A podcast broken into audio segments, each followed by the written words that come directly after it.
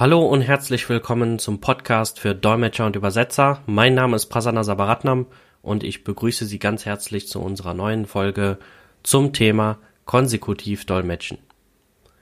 Erst einmal die Frage, was bedeutet eigentlich konsekutiv Dolmetschen?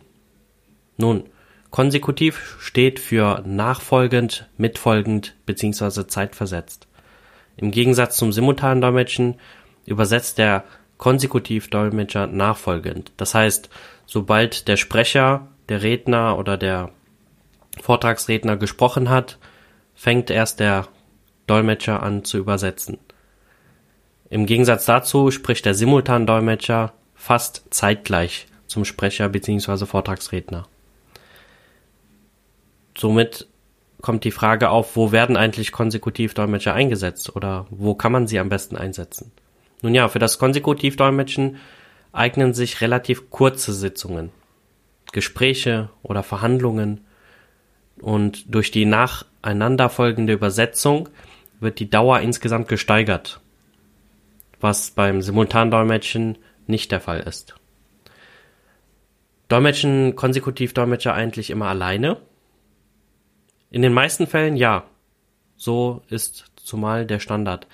Dauert die Sitzung jedoch länger und sollte die Thematik äh, viel intensiver sein, so empfiehlt es sich manchmal auch einen zweiten Konsekutivdolmetscher mitzunehmen bzw. mitzubuchen.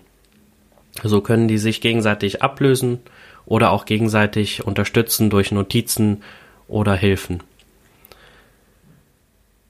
Benötigen Konsekutivdolmetscher eigentlich Technik, ähnlich wie Simultandolmetscher eine Simultankabine und die Technik dazu benötigen? Nun, das hängt von der Veranstaltung ab. Nicht nur von der Veranstaltung, sondern auch von der Räumlichkeit und von der Anzahl der Personen, die diese Übersetzung benötigen. Beziehungsweise auch die Anzahl der Personen, die sich in demselben Raum befinden, wo die Übersetzung benötigt wird. Oft finden Konsekutivdolmetscher-Einsätze in kleineren Räumen statt und benötigen deshalb keine Technik.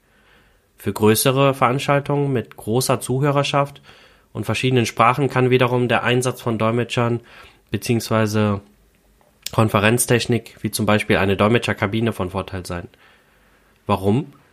Nun, hiermit wird der Geräuschpegel natürlich äh, auf ein Minimum reduziert, so dass sich die Konsekutivdolmetscher auf das Gesagte bzw. auf den Sprecher konzentrieren können und auf ihre Verdolmetschung und werden nicht durch äh, irgendwelche Hintergrundgeräusche oder durch das äh, durch den Gesamtpegel, der sich im Raum befindet, abgelenkt. Hier gilt wie immer Effektivität und Qualität vor Tradition. Welche Formen des Konsekutivdolmetschens gibt es? Nun, im Grunde gibt es zwei Formen des Konsekutivdolmetschens. Unilateral und bilateral. Wie diese beiden Wörter schon andeuten, gibt es beim unilateralen Dolmetschen nur eine Sprachrichtung, deswegen Uni. Und das kann man zum Beispiel im Beispiel sehen, wenn zum Beispiel von Deutsch ins Englische übersetzt werden soll. Wohingegen beim bilateralen Dolmetschen, was zwei Sprachrichtungen andeutet, in beide Richtungen gedolmetscht wird. Zum Beispiel vom Englischen ins Deutsche und zurück vom Deutschen ins Englische. Zum Beispiel bei Gesprächen, wo der Gesprächspartner eine andere Sprache beherrscht als der, der Gastgeber. Und äh, da das ein normales Gespräch ist, muss natürlich auch hin und her übersetzt werden. Und da wird natürlich eine bilaterale Verdolmetschung benötigt. Die meisten erfahrenen Dolmetscher beherrschen beide Methoden beziehungsweise beide Sprachrichtungen eines Sprachpaares. Abhängig von der Sprachbildung gibt es jedoch auch Dolmetscher, die nur eine Richtung, sprich unilateral, dolmetschen können. Gerade bei exotischen Sprachen beziehungsweise Sprachen, die äh, eine gewisse Schwierigkeit mit sich bringen, ist es oft der Fall, dass die Dolmetscher, die keine Muttersprachler sind in dieser gewünschten Zielsprache, nur unilateral dolmetschen, also in eine Richtung welche Nachteile hat eigentlich das Konsekutivdolmetschen? Nun, wie vorhin schon erwähnt, dadurch, dass nachfolgend übersetzt wird oder verdolmetscht wird, ist der Zeitaufwand etwas höher als beim Simultandolmetschen. Oft muss mit der doppelten Zeit gerechnet werden. Zum Beispiel dauert eine Rede eine Stunde, müssen für die Konsekutivverdolmetschung auch circa zusätzlich noch eine Stunde geplant werden. Somit beläuft sich die Gesamtdauer der Veranstaltung auf circa zwei Stunden. Das ist eine ungefähre Rechnung. Natürlich muss das nicht doppelt so lange dauern, aber so kann man rechnen. Welche Vorteile hat das Konsekutivdolmetschen? Nun, es ist ein viel geringerer Kostenaufwand, dadurch, dass meistens keine Technik benötigt wird. Und das äh, Konsekutivdolmetschen wirkt zudem ohne Konferenztechnik viel persönlicher und ist somit auch passend für private Anlässe, für Feierlichkeiten, für, für Verhandlungen, wo eine direkte Gesprächsrunde herrscht. Dort ist das sehr, sehr angemessen. Nun, welche Fähigkeiten sollte ein Konsekutivdolmetscher mitbringen? Worauf müsste jemand achten, der einen Konsekutivdolmetscher bucht? Oder woraus sollte ein Konsekutivdolmetscher achten, wenn er sich auf Einsätze vorbereitet? Nun, ein Konsekutivdolmetscher sollte eine effektive und für ihn verständliche und schnelle Notizentechnik beherrschen. Mit Notizentechnik ist eine Technik gemeint, wo sich der Konsekutivdolmetscher auf einem Notizblock Notizen macht, und zwar in einer Art und Weise, die er am besten und am schnellsten verstehen kann und auch umsetzen kann in einer Verdolmetschung.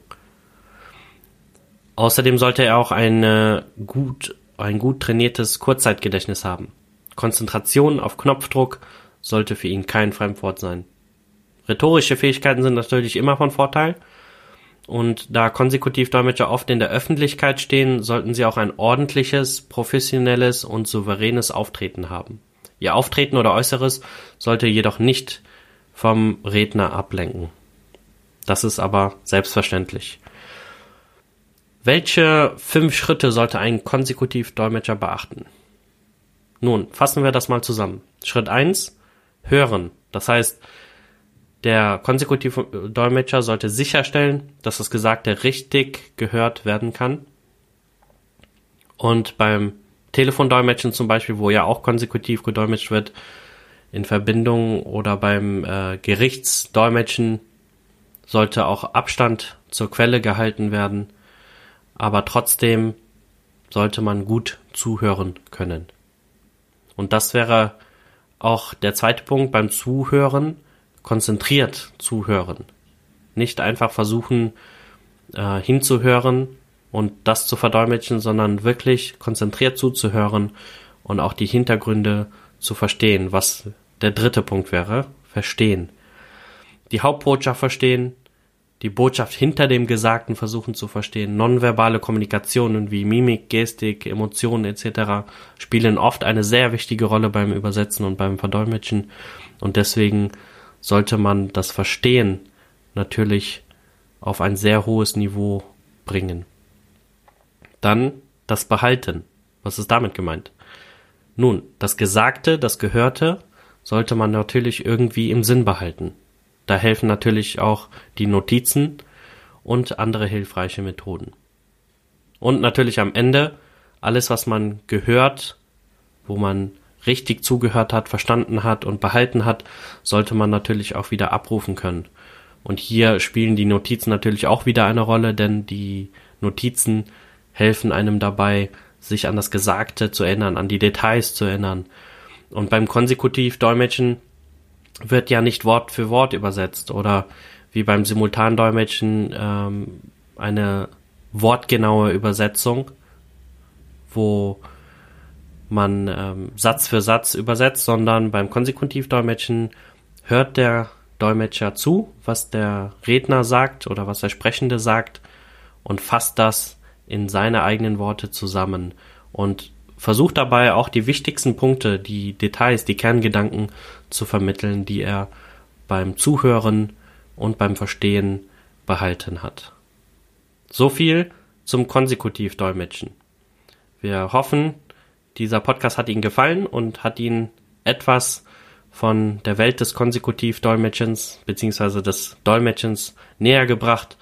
Und wir freuen uns über Ihr Feedback und sagen auf Wiederhören und bis zum nächsten Podcast.